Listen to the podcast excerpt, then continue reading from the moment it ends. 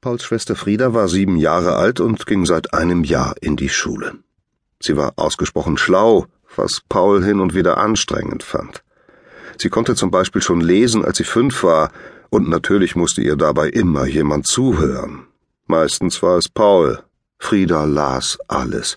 Sie las ihm ihre Bilderbücher vor, aber auch die Kaufhausprospekte aus der Zeitung. Sie las die Inhaltsliste der Nuss-Nougat-Creme, die erste Seite der Tageszeitung und die Gebrauchsanweisung für den Kühlschrank. Manchmal wunderte sich Paul, was Frieda daran so interessierte, aber er war beeindruckt davon, wie schön sie Buchstaben und Wörter fand. Frieda war zart und blond, und sah kein bisschen wie die mexikanische Malerin Frida Kahlo aus, nach der ihre Eltern sie genannt hatten. Paul hieß nach Paul Klee, dessen künstlerisches Erbe er wohl nicht würde antreten können. In seinem letzten Zeugnis hatte gestanden, er bemühe sich im Kunstunterricht zunehmend um sauberes Arbeiten, und Paul musste zugeben, dass das eine faire Beurteilung war.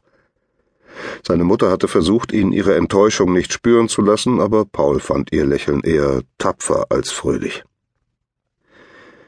Frieda sah zwar sehr zart aus, war aber von überaus durchsetzungsstarkem Wesen. Sie konnte so lange sanft auf etwas beharren, bis alle anderen mürbe wurden. Wenn es schien, dass ein Thema erledigt war, hatte Frieda noch lange nicht aufgegeben. Paul wusste also, was ihnen blühte, als Mama an diesem warmen Abend im Garten ihren Entschluss verkündete, Weihnachten alleine zu verbringen, und Frieda Nein sagte. Sie sagte es mit erstaunlich lauter und absolut entschiedener Stimme. Was? Nein? fragte Mama. Wir feiern Weihnachten nicht alleine hier, sagte Frieda. Doch, sagte Mama. Nein, sagte Frieda. Aber warum denn nicht? fragte Papa. Das wird bestimmt sehr gemütlich. Wir können es genau so machen, wie wir es wollen. Ja, sagte Frieda, und ich will es wie immer, bei Oma, mit allen.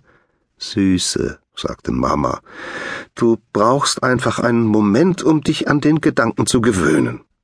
Frieda sagte zum dritten Mal Nein, und Mamas Miene verfinsterte sich. Frieda, es ist wirklich nicht deine Sache zu entscheiden, wo wir Weihnachten feiern. Aber das geht nicht, rief Frieda. Warum nicht? fragte Papa. Der Weihnachtsmann bringt die Geschenke doch zu Oma. Paul blickte seine Eltern an, deren Gesichter weicher wurden, und verkniff sich ein Lachen. Er hatte angenommen, dass Frieda längst nicht mehr an den Weihnachtsmann glaubte. Ihm selbst hatte Lasse Schmidt in der ersten Klasse erläutert, wann er mit seinen Eltern in den Elektro-Großmarkt ging, um sein Weihnachtsgeschenk zu kaufen. Aber das bringt doch der Weihnachtsmann, hatte Paul gesagt und gröhlendes Gelächter geerntet.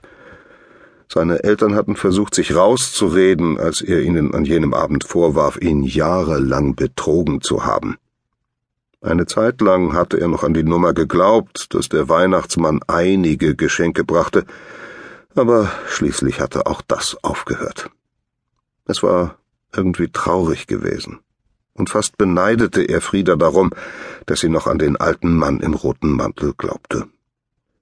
Du kannst ihm auf den Wunschzettel schreiben, wo er die Geschenke hinbringen soll, schlug Papa vor. Es passiert ja auch öfter mal, dass Leute umziehen.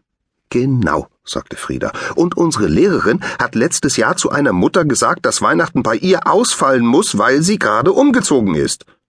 Ach, der Dieb meinte bestimmt nur, dass es noch so unordentlich war in der neuen Wohnung, sagte Mama. Kommt der Weihnachtsmann nur in ordentliche Wohnungen? fragte Frieda. Dann kommt er bestimmt nicht zu uns. Paul fand diesen Satz von schlagender Logik. Ihr kleines Haus war schön und gemütlich und man stolperte ständig über irgendetwas. Mama geriet regelmäßig in Panik, weil sie ihr Portemonnaie oder ihre Autoschlüssel nicht fand. Pauls Skateboard lag immer im Weg und die Bücher stapelten sich in den Zimmerecken. Auf dem Klavier stand ein Engel, der vom letzten Weihnachten übrig geblieben war. Im Frühling hatte Paul ihm aus Pappe ein paar Osterhasenohren gemacht. Wir können ja aufräumen, sagte Papa halbherzig. Er fand Mamas Versuche, eine Art Grundordnung herzustellen, völlig übertrieben und beteiligte sich nur murrend an den allmonatlichen Aufräumaktionen. Mama sah ihn sinnend an. Gute Idee. Das sollte man sowieso. regelmäßig tun.